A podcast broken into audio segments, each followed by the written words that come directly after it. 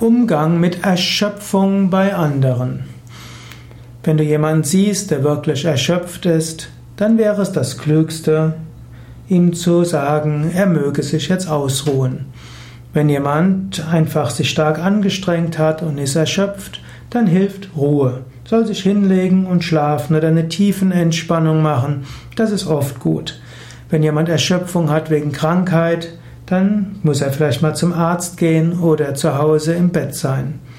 Wenn jemand in einer tieferen Erschöpfung ist, weil er jetzt vielleicht wochenintensiv tätig war, braucht er vielleicht Urlaub. Wenn jemand aber erschöpft ist, weil er irgendwo den Sinnkontext verloren hat, dann braucht er vielleicht jemand, der mit ihm spricht und ihm vielleicht zeigen kann, dass sein Leben weiter sinnvoll ist.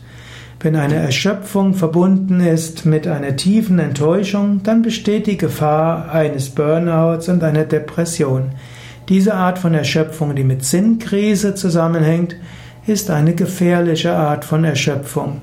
Wenn sie noch nicht im vollen, ja, noch nicht in die volle Erschöpfungsdepression gemündet ist, aber so eine Vorstufe, dann kann man noch einiges tun. Und du kannst überlegen, wie kann ich helfen?